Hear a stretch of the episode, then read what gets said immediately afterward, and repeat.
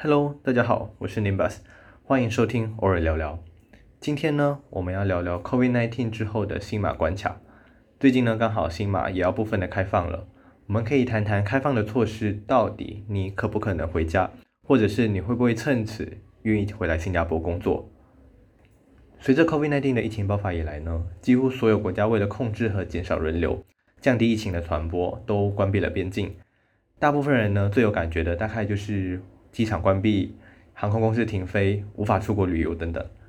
然而，新加坡和马来西亚的边境关闭呢，却不单单只是无法出国旅游，它涉及到了更广大的人力流动，还有商业模式的改变。新马边境呢，属于陆路关卡，是由新柔长梯及第二通道两条跨海大桥连接起来的。新马边境呢，也是世界上最繁忙的边境之一。根据新闻的报道，在疫情爆发之前呢，每天大约有将近四十万的人通关，大部分呢是从马来西亚到新加坡工作的大马人。在周末却刚好相反，而是大部分则是到马来西亚新山消费购物的新加坡人。如此密切的关系呢，在边境关闭之后，影响的可是数十万人，还有数以千计商家的生计。新加坡政府首先在三月十五号时宣布了边境管制，但对于由马来西亚陆路关卡入境的，就不在这限制里面。由此可见呢，新加坡政府也了解到边境的关闭会对新加坡造成一定的影响。就在许多每天来回新马的大马人安心的时候，马来西亚就在十六号的时候突然宣布了三月十八锁国，并且关闭所有的边境，当然也包括了新马边境。这次的宣布呢，杀了个新加坡政府措手不及，毕竟影响到了每天到新加坡工作的人力。突然的封锁呢，可能会造成人力突然的短缺。各种日常物资的补给呢，也没有详细的说明。新加坡政府不久后就马上马上就发布了声明，说物资充足，人民不必惊慌。当然，最后日常和必要的物资呢，还是可以正常通关的。就在几个月的封锁后呢，在疫情逐渐稳定和看起来缓和的情况下，新马决定设立两个特别的方案，也就是互惠绿色通道 （Reciprocal Green Lane）。RGL 以及周期性通勤安排 Periodic Commuting Arrangement PCA，并在八月十号开放申请，八月十七号正式上路。先说说 RGO 绿色通道，简单来说呢，就是用来恢复两国的短期工商务旅行，包括了政治及商业上的交流。最多呢，你可以在当地逗留十四天。出访者呢，必须在出发前七十二小时接受试纸检查。抵达另一国后呢，也必须再检查一次，然后自我隔离，直到结果出炉。访问的期间内呢，你不能使用公共交通工具，就必须是有专车安排或者是搭乘私人交通工具。在当下呢，你也必须下载双方所要求的追踪 apps，就是比如你去新加坡就是要下载 Trace Together，去马来西亚就是下载 My Trace。当然，所有的检测费用呢，都是由私人或是公司承担，政府不会帮你买账就是了。具体来说呢，我认为绿色通道的使用率应该不高，因为现在出个差你手续麻烦，费用也不会便宜，加上现在景气低迷，网际网络也普及的情况下，很少公司近期会愿意安排出差吧，来增加不必要的花费。大部分呢，会议啊、讨论什么的都可以靠各种通讯软体，比如现有的 Skype 啊、WhatsApp 啊、WeChat 等等，甚至最近崛起的 Zoom 来解决这些问题。绿色通道的开放呢，我觉得最主要还是政治面上，也就是政府之间的交流，而商业层面上呢，我还是觉得是比较次要的。接下来呢，就是最多人关心的周期性通勤安排 （PCA）。简单来说，它就是让两国工作人，也就是新加坡人在马来西亚工作，或者是马来西亚人在新加坡工作，至少九十天后，你可以申请一个短期的假期回国。过后再回到工作所在国继续工作个九十天，诶，你这个听起来好像很不错，你终于可以有一个方案可以回家了。但是在八月一号公布之后呢，我研究了一下，基本上是晴天霹雳啊！我想大部分的感，大部分人的感觉应该跟我差不多。其实两国 PCA 的要求基本上差异不大。我这边呢就先说说如何用 PCA 到新加坡工作好了，毕竟新加坡人在马来西亚工作应该也算是少数了。而且新加坡提供的资讯呢也比较清楚，比较容易了解。首先呢，PCA 你必须符合三个条件：马来西亚公民或者是马来西亚永久居民。第二呢，你必须持有新加坡的长期签证，比如 Work Pass 啊、S Pass、EP 等等。还必须同意在新加坡工作至少九十天。PCA 只能靠雇主申请，员工无法自己申请。在入境的前七天，你必须透过政府的网站上面去申请，先到先得。如果没记错的话呢，当时好像是说一天有两千人的名额。具体申请要缴交什么文件呢？我觉得各位还是上网去看吧，写的比较详细。在申请获得许可之后呢，接下来你就是必须准备下载各种 apps，比如 Trace Together、Homer、WhatsApp 等等，让新加坡政府可以追踪到你，也确保有方式与你保持联系。到了新加坡后呢，你就必须直接到安排好的 hotel service apartment 或者是单人的房间，就是附卫浴的进行隔离。然后即使你在新加坡有租房子，已经租房子了，你也不能回去你自己租的房子。然后去隔离的地点呢，你只能搭乘私人的交通工具，或者是公司安排的车，或者是计程车。如果是计程车呢，你还必须跟司机说你是在 stay home notice 期间。我是不知道这个司机会不会吓死啦。回来后的隔离呢，至少需要七天，在这七天内呢，必须去做试纸检查，也就是你这隔离期间唯一可以出门的一次。当然，你也只能搭乘私人交通工具、公司安排的车或是计程车。最后，如果你的检查结果是呈阴性的话呢，就代表你可以放人喽，就是你可以回到自己住的地方，然后之后也可以开始工作。而 PCA 的所有费用呢，都是由员工或是雇主承担的，所以这笔费用要怎么承负担呢？就要看你跟雇主之间怎么协调了。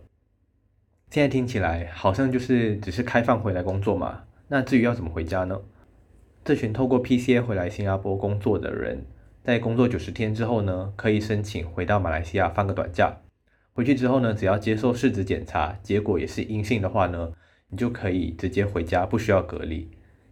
如果要再回来新加坡工作呢，那就是雇主必须再重新 run 一次刚刚我们说的那些步骤，也就是必须再重新申请一次。刚刚说的都是透过 PCA 回来工作的那些人哦。那那些目前已经在新加坡的人呢？对不起喽，如果你真的要回的话，你就必须先按照一般的流程回去隔离十四天。而且拜那些之前已经回去带着隔离手环的人，他们到处乱跑，还被人家拍照的那些人所赐。现在呢，马来西亚已经取消居家隔离了，也就是说，你必须到指定的隔离中心去隔离，当然费用还是要我自己承担的。结束后呢，理论上你就可以按照一般的 PCA 流程去申请了。我预计呢，这样子跑大概需要二十一天的时间。大概就是十四天隔离，再加上给七天给雇主去申请这个 PCA。那么新加坡公民和新加坡 PR 呢？很遗憾的，这群人完全不适用于 PCA。为什么呢？因为新加坡从来都没有阻止过这群人回来，所以呢，随时随地你都可以回来，但是你只能遵照原本的流程，就是回来后呢，到指定的地点去 stay home notice 十四天。然后再根据之前的规定呢，三月二十七号之前就不在新加坡的，回来只需要大概负担两百块的检测费。但三月二十七号之后离开新加坡，现在又要回来的人呢，除了那两百块的检测费之外呢，你还必须承担那两千块的隔离住宿费。两千块哦，你我想这根本不用考虑了吧？我大概算过了，这样不管在时间成本上还是金钱成本上呢，一般人都是相当划不来的。公司可能也不太会同意吧。回马你必须隔离十四天，回新再隔离十四天，再给你一天跟家人相聚好了。你最短都需要二十九天。而马来西亚的隔离住宿费加检测费大约是马币一千三百块到一千四百块左右，新加坡的呢大约加到来是两千两百块左右，换算到来呢总支出大概是需要新币的两千六百块到两千七百块，大概是马币的。八千多块，我想光想想都很可怕了吧？其实说到底呢，PCA 主要还是开启一个管道，让马来西亚人可以进到新加坡工作。能不能真的实现周期性通勤呢？其实还有待商榷。